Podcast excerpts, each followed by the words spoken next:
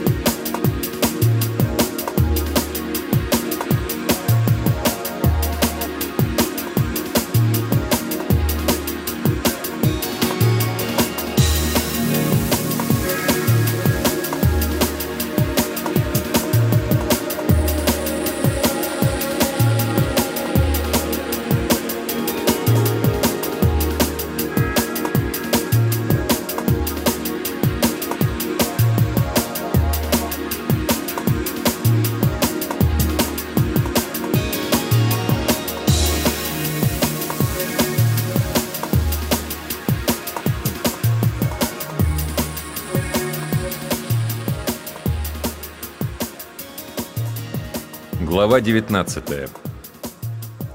Крымов.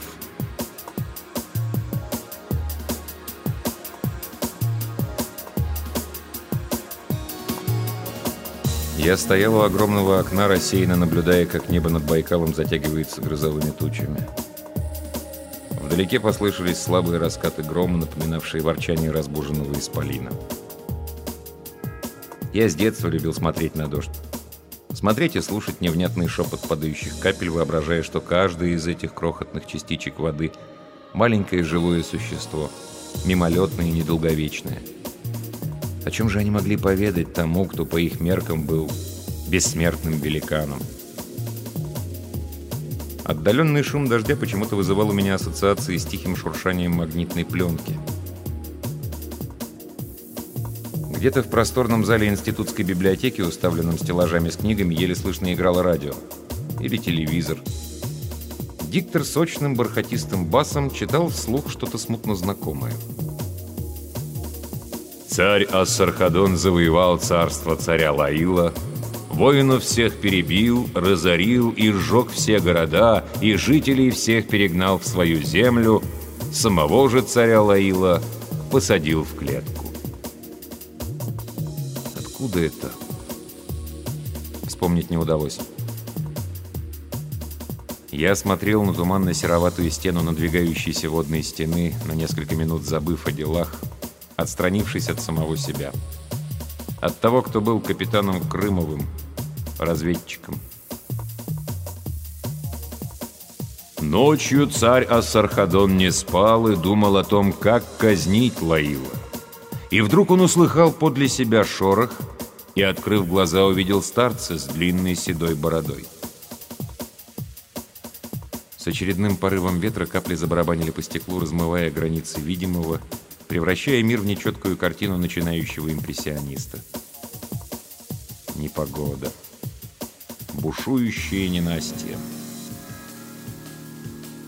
Дождь над Байкалом — величественное, завораживающее зрелище. Отсюда, с десятого этажа Института прикладной физики, одного из так называемых засекреченных ящиков, озеро было видно как на ладони.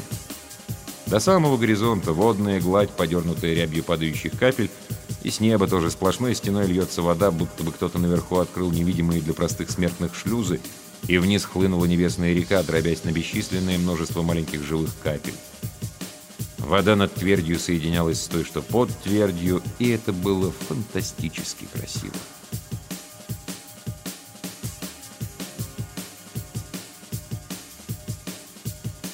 Я пришел сказать тебе о Лаиле. Ты и Лаил одно и то же. Тебе только кажется, что ты и Лаил разные люди. Я любовался дождем. Как это будет по-китайски? Наверное, «синьшанью». В русском языке нет адекватного перевода. Китайское слово «синьшань» — это еще и «наслаждаться» любоваться, наслаждаясь, или наслаждаться любованием. Впрочем, любоваться можно только с наслаждением, с позитивными эмоциями, так что все в порядке, язык Пушкина не подкачал. И все же Восток – дело гораздо более тонкое, чем полагают те, кто бездумно цитирует товарища Сухова. Ровно через 10 минут я спущусь вниз на второй этаж, чтобы встретиться с полковником З и получить исчерпывающие инструкции. Затем на служебной машине до Иркутска, а оттуда самолетом в Пекин завтра. Старец зачерпнул кружкой воды и поднял ее над головой царя.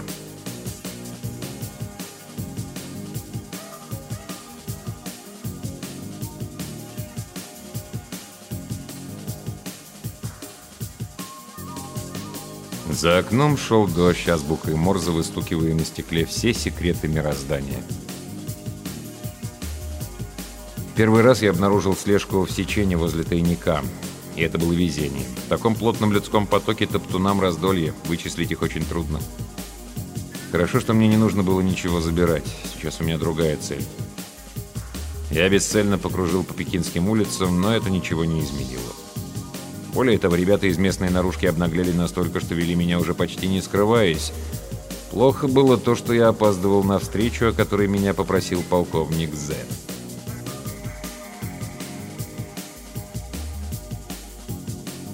Я неспешно обходил сувенирные лавки, прицениваясь к колокольчикам, курильницам и чайничкам из исинской глины, постепенно приближаясь к своей цели. «Ну-ну, парни, попробуйте выяснить, что мне действительно нужно». Толкнул двери ближайшего магазинчика и услышал мелодичное «Инхао! Хуаниндай!» За прилавком стоял старик с жиденькой азиатской бородкой – а у самого входа симпатичная улыбчивая девушка. Впрочем, симпатичная не то слово. Я на мгновение оторопел, встретившись с ней взглядом, и не сразу вспомнил, что уже прибыл в точку назначения.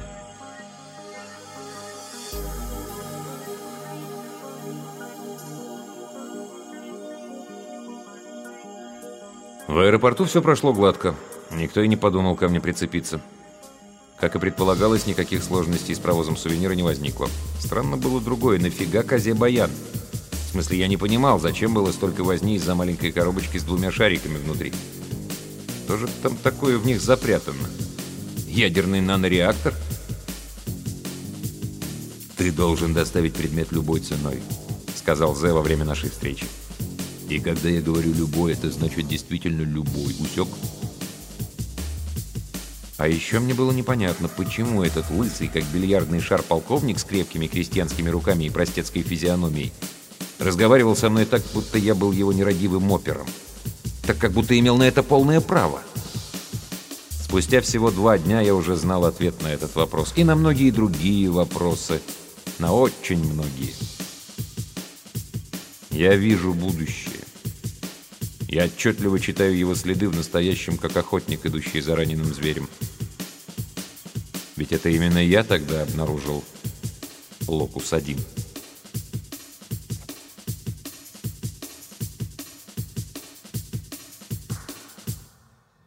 «Вспоминай!» — кричит на меня Зе, в то время как я медитативно разглядываю блик света на его лысине. «Левая или правая рука, дракон или феникс, это очень важно!» Я сижу напротив него. Мои обожженные руки замотаны в бинты, я уже не разведчик. Я сотрудник проекта Лаокоон. Ясен пень особо секретного. Настолько, что официально меня вообще нет в живых. Пару дней назад мне удалось побывать в том месте, которое позже назовут Локусом 1. И крики полковника сейчас мне дал лампочки. Ага, да той самый отцвет, который я вижу на его блестящей во всех смыслах голове. Руки болят зверски. Зен недоволен тем, что я не могу объяснить, как у меня выходит предвидеть будущее. Он думает, что это момент сугубо инструментальный, нажал на кнопку и получил результат. Воспользовался артефактом, и из кувшина вылез услужливый джин. Вошел в транс и прогулялся по астральному подземелью, разрубая рычащих уродливых тварей огненным мечом. И вуаля! Проси, чего хочешь, и будет дано тебе. Не стану его разочаровывать. И зачем? Скоро я найду Локус-2, и мои способности возрастут. Если бы вы только видели, как прекрасный шум Лалу ранней весной. Как стремительно и чертовски красиво скользят дети моря под исполинскими сипату на свою первую в жизни охоту. Как разжигают в свете двух лун огромный костер на праздник Белаги у подножия Великой Башни, чтобы подростки прошли испытания огнем и стали воинами. Впрочем, на все эти локусы-шмокусы полковнику насрать. Эффективность проекта Лаокоон – вот что для него главное. Мои внетелесные путешествия ему интересны лишь как инструмент для добычи предсказаний. Я теперь вроде как штатный колдун и пророк в одном лице. А наш бравый полковник не просто полковник. Фактически он генеральный конструктор будущего в отдельно взятой стране. Зе даже успел пропихнуть своего человека в правительство, ловко распорядившись полученной от меня информацией. Важно не это, спокойно и терпеливо, как маленькому ребенку объясняю я ему. А то, что есть артефакты, которые существуют во всех слоях реальности. Есть некие реперные точки, по которым можно отслеживать варианты будущего. Например, строительство башни в Москве, неудачный запуск межпланетной космической станции, Олимпиада в Сочи, Приморский инцидент.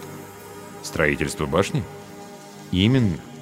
Я советую обращать внимание на башни и все происшествия с ними.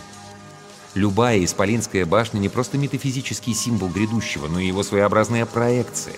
Якорь. Разрушить башню значит лишить будущего тот народ, кто ее возвел. Естественно, на уровне тонких материй. Зе глядит на меня из-под лобья недоверчиво. Манера у него такая. Многих это нервирует. Но не меня. Тогда, в тот день, я не стал раскрывать перед полковником все карты. И про падение башен-близнецов он узнает вместе со всеми в прямом эфире CNN. Главное не забыть своевременно предупредить его о войне в Ираке, чтобы наши успели вывести оттуда манускрипт, который позволит пробиться на Локус-2. И который определит все. Знаете, до жути, до колик в печенках надоело, что любой перспективный проект в нашей стране неизбежно накрывается медным тазом. Рано или поздно во главе его встает эффективный менеджер или, что еще хуже, эффективный кризисный менеджер, и карета превращается в тыкву. Такая же участь ждет Лаокоон. Попилят все, что можно попилить, расставят своих людей на ключевые посты, наберут новых шаманов и сконструируют такое будущее, что треть страны будет спиваться, треть сидеть по тюрьмам, а треть горбатиться, чтобы накопить хоть немного и свалить отсюда к чертовой матери. Я тоже решил, что надо свалить. Искренне надеюсь, что там, где я окажусь, никакие кризисные менеджеры с чистыми руками и холодными мозгами до меня не доберутся. Локус-2 превратит меня в беспомощного калеку. Возможно, из-за того, что я все больше и больше времени буду проводить в капсуле, перемещающей сознание за пределы нашего мира, и сделаюсь уязвим для фантомных атак на физическом уровне. После одной из особенно яростных битв я вернусь в собственное тело и сразу впаду в кому. Я буду плавать в луже собственной крови с распаханным животом и перебитым позвоночником, пока контролер не откроет капсулу, заметив неладное. Так меня вышвырнет обратно к ступеням, ведущим к исполинской статуе Белаги на Локусе-2. И это будет именно то, чего я хочу. Конечно, я искренне люблю страну, у которой всегда лишь две беды и лишь два надежных союзника. Но мне очень не нравится, что за меня начнут принимать решения два сменяющих друг друга правителя. Я не люблю игру в наперстке. Я лучше выберу мир, где две луны смотрят друг на друга по ночам и никак не могут налюбоваться.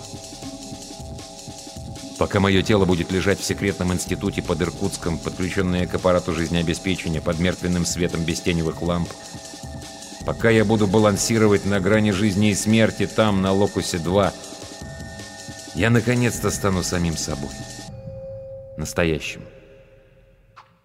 Ирония в том, что бывшие коллеги, которые 13 лет назад инсценировали мою смерть из соображений секретности, тоже окажутся почти пророками.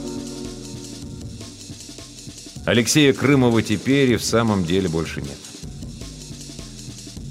Я лорд Бертигур, капитан-командор трех островов и вольного города Фаран, верховный мастер братства наемников.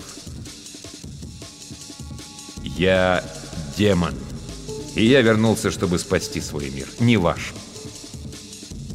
Истина в том, что Локус-2 и Земля связаны как сообщающиеся сосуды.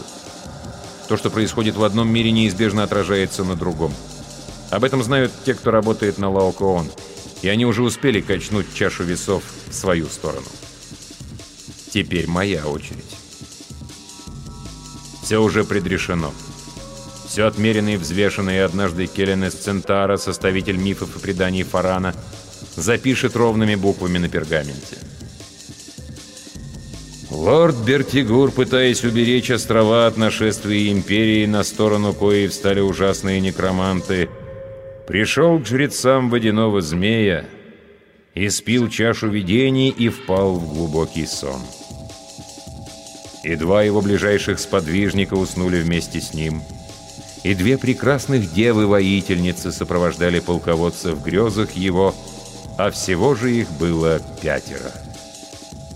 И лежали они как мертвые, но были живы, и так продолжалось семь дней и души их искали ответы на вопрос о спасении и путешествовали по местам странным и далеким. А на седьмой день Бертигур открыл глаза и произнес. «Я был в стране, где люди как механизмы, а механизмы словно люди. И там я нашел заклинание, которое сокрушит наших врагов».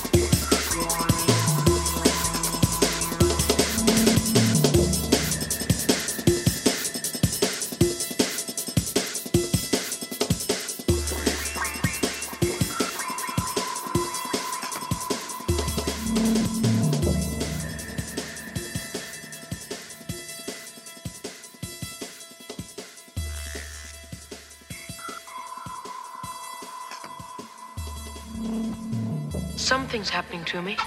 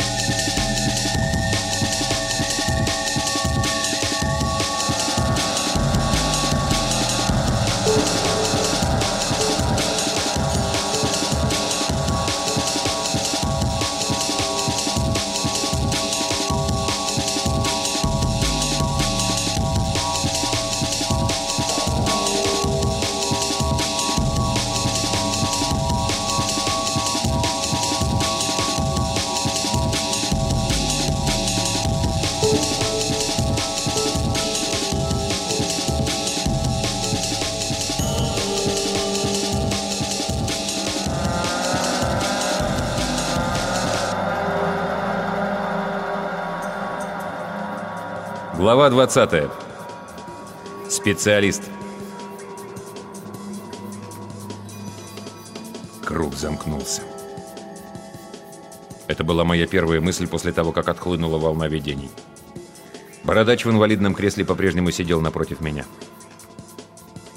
«Найди остальных», — сказал Крымов-2. «Вас должно быть пятеро. Пять — священное число. Опустошение, смятение, растерянность. Я очень устал. Слишком много информации, но теперь я помню все». «И что мы должны делать?» Еле ворочая языком, спросил я. «Спасать. В моих путешествиях мы обычно спускаемся в подземелье. Затем долго идем, встречая на своем пути людей, не людей и животных. И рано или поздно мы обязательно попадаем в Касату. А оттуда можно добраться куда угодно. Голос Крымова становился все тише и тише. «Касату, что это такое?» «Страна стран. Земля земель и все люди в целом. Средоточие миров, которое...» И тут раздался громкий хлопок, немилосердно ударивший по ушам. Я вздрогнул, а Крымов дернулся в инвалидном кресле и обмяк.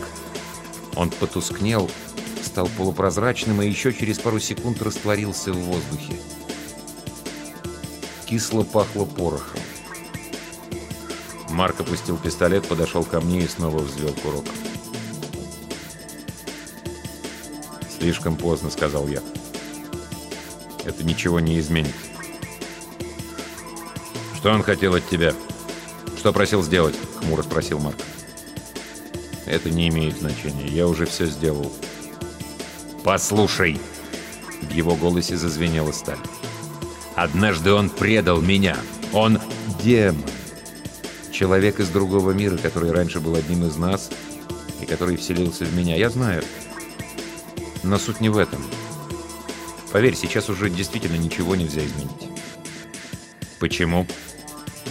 Попытаюсь объяснить. Скажи, на каком языке говорят на Локусе 2? Ты ведь об этом даже не задумывался. Это имеет какое-то значение? Да, и очень большое. Я бы сказал, решающее.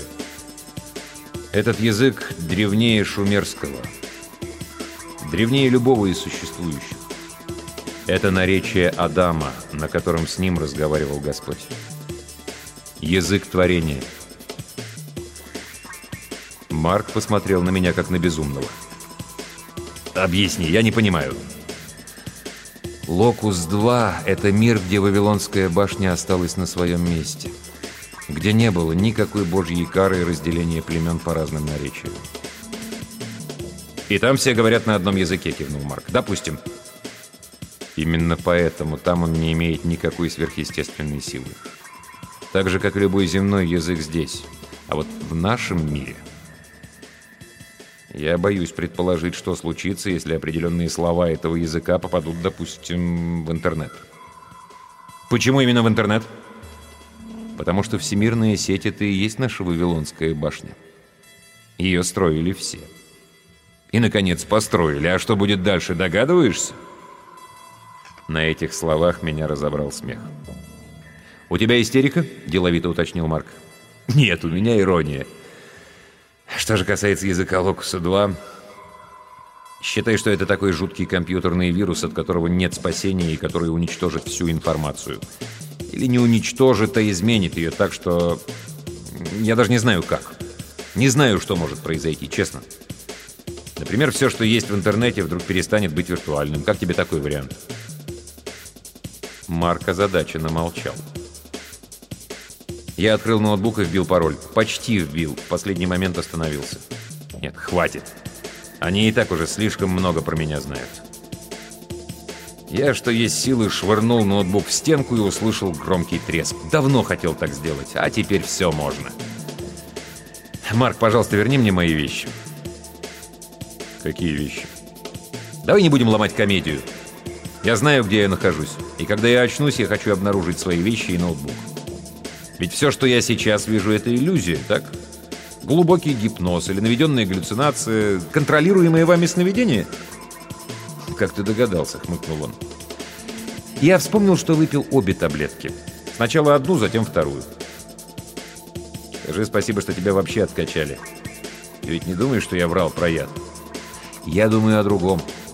Я знаю, что сейчас не у себя, а где-то у вас. В одном из бункеров или в капсуле, либо на кушетке. Облепленный датчиками, микрофонами, под прицелом десятков видеокамер, окруженный пентаграммами и всякой другой хренью. Вы же боитесь. Слишком много чести, пробурчал Марк. Ну ладно. Допустим, я верну твои вещи и отпущу тебя. А что ты предложишь взамен? Я расскажу, что случилось, от чего все это, почему. Я и так рассказал уже почти все. И тебе нечего опасаться, демон ушел. Его нет во мне. «Его нет нигде», — хрипло сказал Марк. «В том-то и дело, понимаешь? Не должно быть.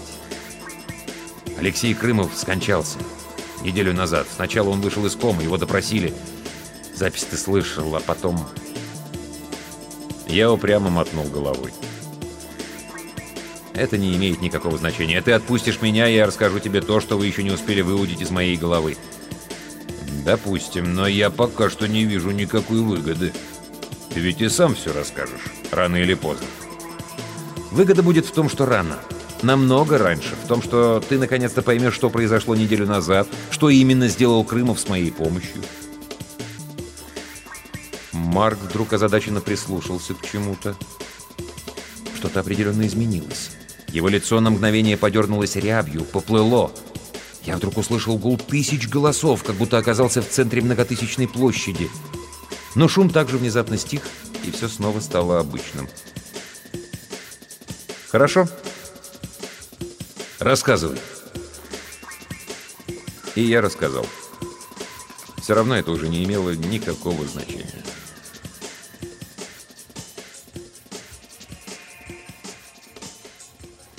Один и тот же звук не дает мне покоя. Иногда кажется, что стоит мне закрыть глаза, как я его снова услышу.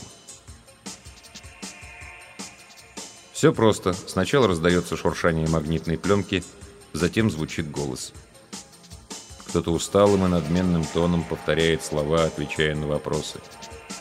«Воин?» «Масхат?» «Телевизор?» «Вы издеваетесь?» «Не отвлекайтесь, телевизор!» «Телевизор.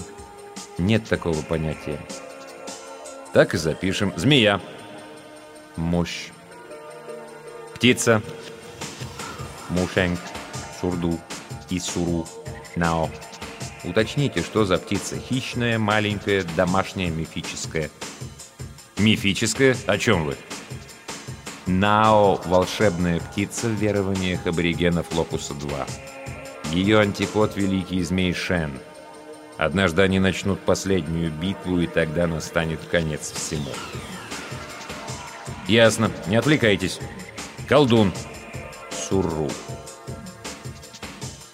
Пленка продолжает крутиться, а я повторяю, как завороженный Мушень Сурду и Сурунау.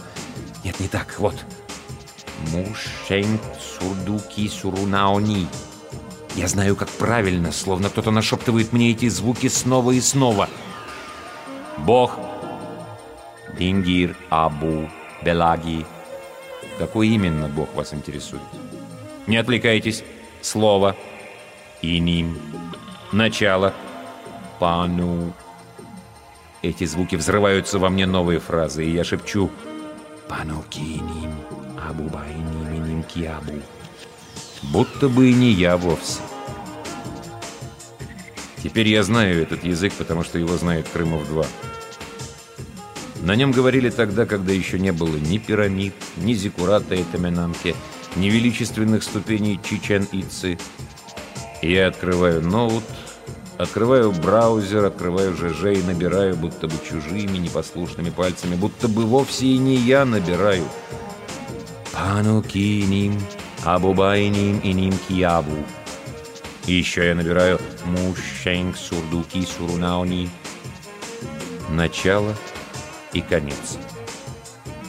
Я пишу это в ЖЖ, я пишу это в Твиттере, я пишу это на Facebook, я вбиваю эти слова в окна поисковиков. Их обязательно увидят.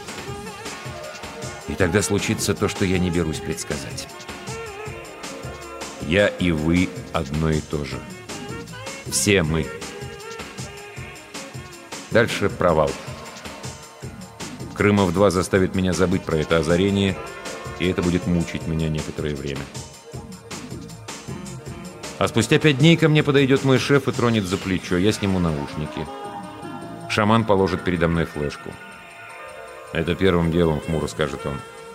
«Все остальное на потом. Не копировать, слушать с носителя». «Что здесь?» «Самоубийца. Девушка. 24 года. Последнее сообщение на автоответчике мобильника». Дальше вы знаете.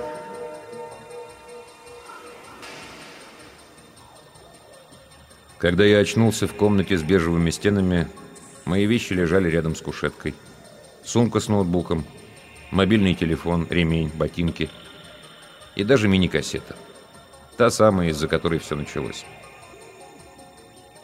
Я обулся и включил мобильный. Подошел к двери. Она была не заперта. Вышел в длинный коридор. Ни души. Странно. Чертыхаясь, побрел по длинному коридору, поднялся на приветливо звякнувшем лифте, нашел, наконец-то, выход на улицу. Ни одного охранника, никого вообще. Все вокруг обезлюдило. И тут зазвонил мобильник. Следующая станция — Кассату.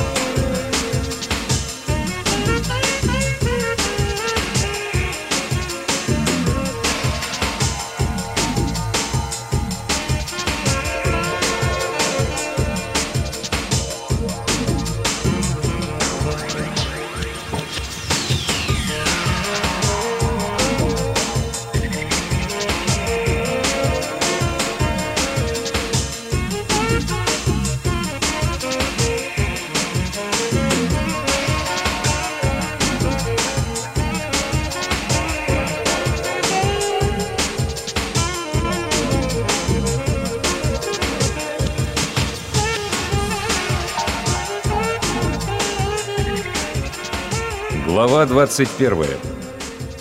Марк.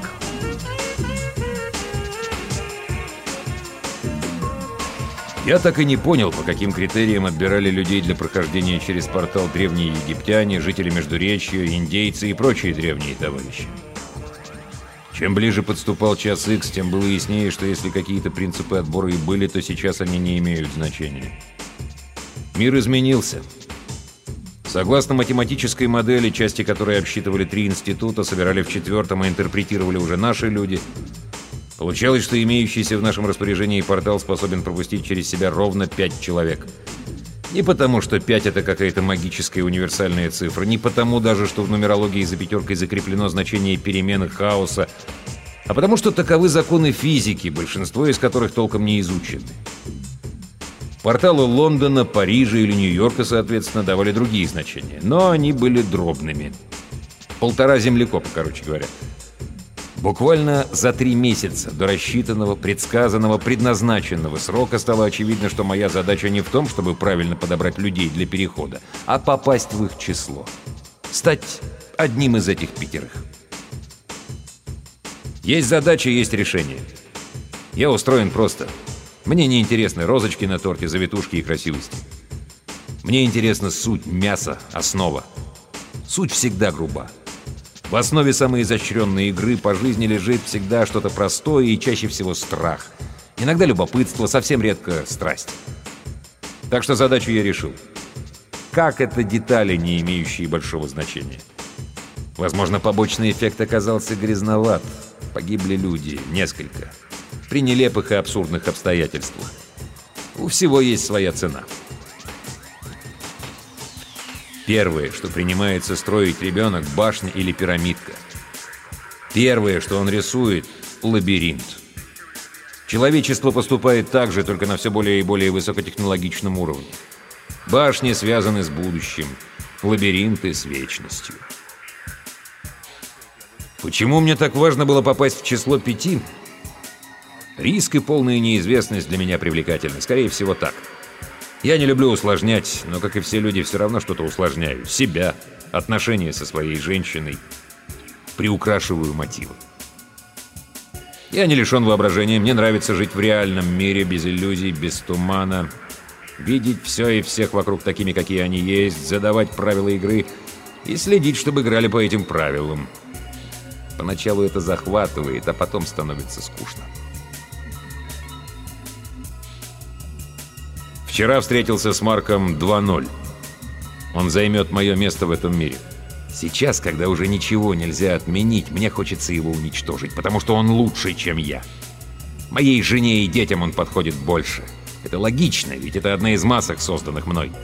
Марк – муж, отец, душа компании, маска, созданная мной специально, чтобы нравиться людям.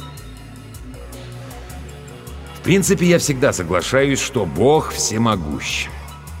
Ближе к 35 понял, почему он дал людям часть своего всемогущества, свободу воли и творческое начало. Иначе можно просто сдохнуть с тоски. Человек все время меняет мир, а в фазе Армагеддона Бог, универсум, мироздание и природа просто проверяют все созданное нами на жизнеспособность. Наших интернет-двойников, социальные маски, литературных героев, игровых персонажей, вымышленные миры в том числе –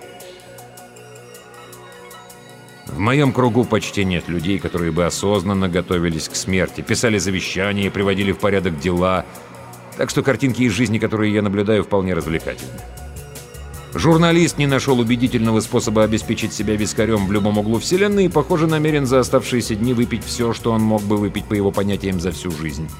Это кожура на апельсине. За этим есть что-то другое. Зачем-то встретился со всеми своими бывшими, упорно вел расследование смерти девочки-рекламщицы, даже и до меня дошел.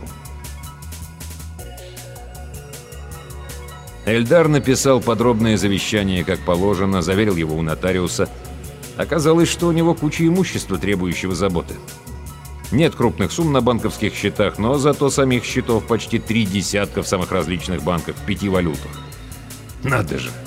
А я всю жизнь держал его за интеллигентного мальчика, не приспособленного к жизни.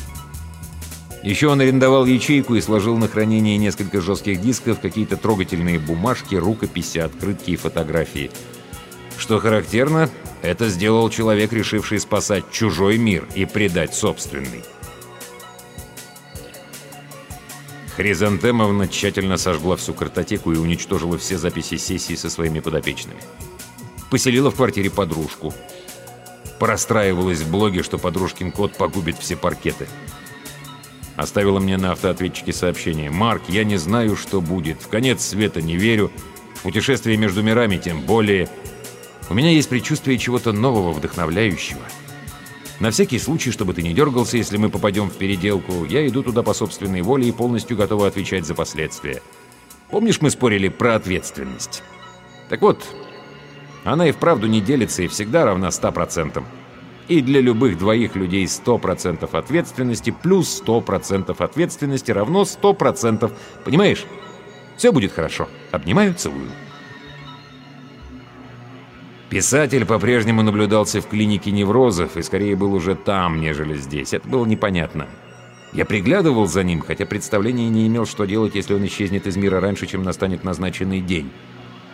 Но пока что он исправно возвращался.